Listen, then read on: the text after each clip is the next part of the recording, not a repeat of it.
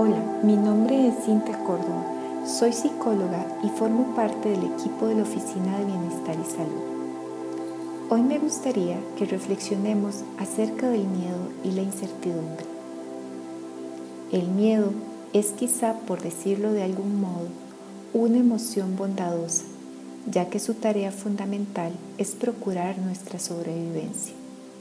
El miedo nos advierte de posibles peligros y amenazas.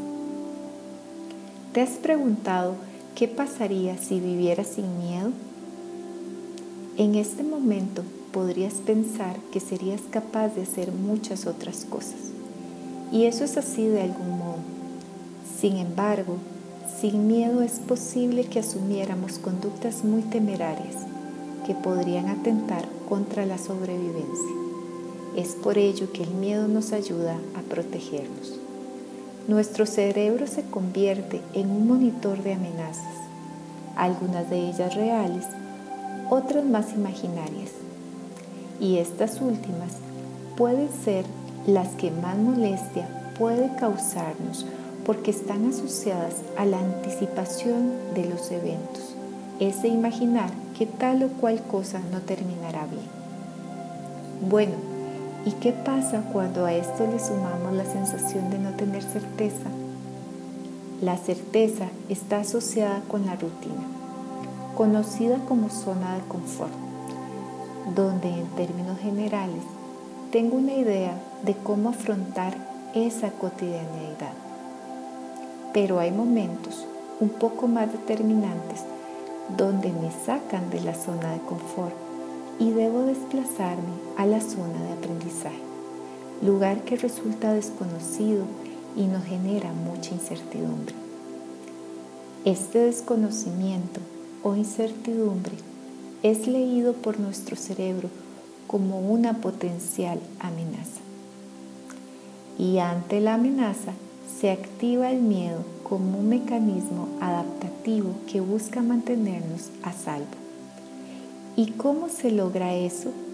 La amígdala es una estructura cerebral que se encarga de activar la expresión de las reacciones conductuales y fisiológicas defensivas. Es decir, libera una respuesta psicofisiológica para atacar o huir y en determinados escenarios de parálisis. Dicho de otro modo, el miedo activa nuestra capacidad de reaccionar rápidamente ante situaciones peligrosas, sea peleando o retirándonos cuando existe una amenaza. Investigaciones sugieren que la amígdala siempre actúa de forma muy interactiva con el resto del cerebro, porque el miedo no se localiza en un lugar físico sino que procede de una reacción de nuestro sistema neuronal en conjunto. Es así que también está condicionado por patrones culturales, mentales, nuestro sistema de creencias y el estilo de pensamiento, de tal forma que no todos y todas le tememos a las mismas situaciones. Y aquí es importante saber que el miedo se puede desbordar no únicamente porque se trata de una amenaza concreta, sino por el significado que le atribuimos a una situación, los pensamientos distorsionados que puedan presentarse y la anticipación de escenarios negativos. Nuestro cerebro no tiene la capacidad de distinguir entre un estímulo real por ejemplo, estar frente a una serpiente, a un estímulo imaginario, como sería anticipar el resultado de un examen médico. Por ello es importante, ante una situación determinada, monitorear nuestras respuestas, ya que en ocasiones nuestra estrategia de afrontamiento puede ser desadecuada frente al estímulo, es decir, la situación que enfrentamos como por ejemplo repensar en exceso la situación o imaginar escenarios en extremo negativo. Te invito a que te preguntes qué haces cuando experimentas miedo. es importante identificar nuestros patrones de afrontamiento frente al miedo y la incertidumbre. Evaluar qué tan pertinentes son. Y si nos damos cuenta que respondemos de forma disfuncional a ciertas situaciones, recuerda que es posible desaprender para reaprender nuevas estrategias ante el miedo y la incertidumbre.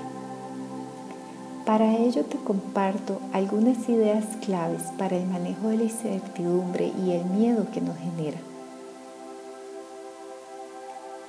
Primero evalúa tu zona de control, es decir, ¿tengo control de la situación? ¿Hay algo que pueda hacer para modificar la situación? Depende de mí.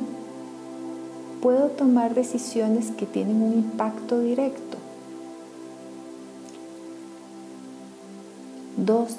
Coloca la situación por un momento fuera de ti. Imagina si esto le sucediera a otra persona, ¿qué le dirías? ¿Qué recomendación podrías brindarle?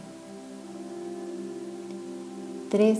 Solicita ayuda a una red de apoyo. Si percibes que la situación te nubla para pensar con más claridad, Comenta la situación con una persona de confianza y escucha su perspectiva. 4. Reconoce tus recursos propios, aquellas habilidades y fortalezas que te han ayudado a afrontar ciertas circunstancias difíciles. ¿Qué has hecho de manera oportuna o eficaz en experiencias previas? 5 Procura mantenerte en el aquí y en el ahora. Ubica lo que puedes hacer en este momento. Intenta reconocer si estás anticipándote y procura regresar al presente. Por último, valora la situación como una oportunidad de aprendizaje. Se vale no saber y siempre serás capaz de aprender. Un gusto haber compartido este espacio contigo. Hasta pronto.